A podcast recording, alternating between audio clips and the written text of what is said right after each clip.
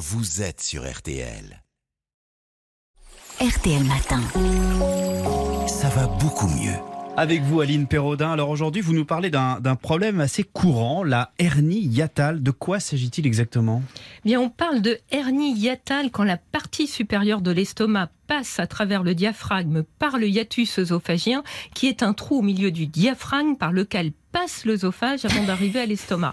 Eh oui, oui, oui, bien avoir visualise, l'image en ouais, tête. ouais. Ah ouais. C'est une anomalie digestive très répandue hein, qui touche plus d'une personne sur deux après 60 ans. En soi, ce n'est pas toujours embêtant. hein. Elle peut passer inaperçue et être découverte de façon fortuite lors d'un examen, une fibroscopie par exemple. On ne la traite pas si la personne ne se plaint d'aucun symptôme. D'ailleurs, la plupart des hernies ne causent pas de douleur et quand elles sont de petite taille, elles peuvent même être présentes de façon intermittente ou disparaître spontanément. Euh, Quand est-ce qu'on peut penser à une hernie hiatale Eh bien, on peut y penser en cas de reflux gastro-œsophagien. L'hernie hiatale peut favoriser les remontées acides et les régurgitations. Le contenu de l'estomac reflue vers l'ésophage et ça provoque des sensations de brûlure qui partent du creux de l'estomac et remontent vers la bouche. On peut aussi ressentir une gêne ou avoir une impression de blocage lors de la déglutition ou encore avoir une toux sèche chronique, des symptômes liés aux remontées acides qui irritent l'arrière de la gorge. Dans certains cas, on peut même ressentir des douleurs thoraciques. hein. Alors un reflux gastro-œsophagien peut exister sans hernie hiatale, Mm. mais une hernie hiatale peut provoquer un reflux. D'accord. Est-ce qu'il y a des médicaments qui soulagent? Alors, bien sûr, si les troubles sont in- intermittents, hein, on peut prendre des médicaments comme les alginates, formant un gel qui protège la muqueuse de l'œsophage.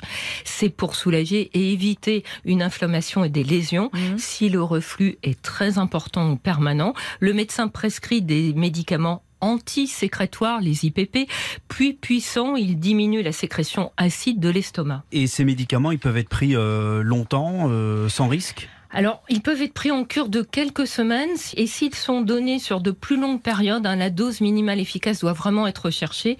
Des cas de carence en magnésium et d'infection intestinale ont été observés chez certains patients, mais selon le docteur William Beribi, gastro-entérologue que j'ai interviewé, le risque de survenue d'un effet indésirable au niveau individuel est faible. Bon, si on n'a pas envie de prendre quand même de, de médicaments, vous avez d'autres choses à nous, à nous proposer? Eh bien, on peut, pour réduire le reflux, hein, surélever la tête de son lit d'une dizaine de centimètres à l'aide de cales et éviter de se coucher juste après le, repas.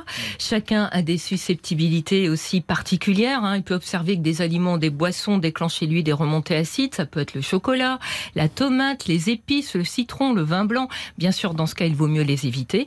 Et c'est plus facile à, dire qu'à faire, mais si on est trop gros, il est également conseillé de maigrir car l'obésité favorise l'apparition de la hernie hiatale à cause de la pression engendrée sur l'abdomen.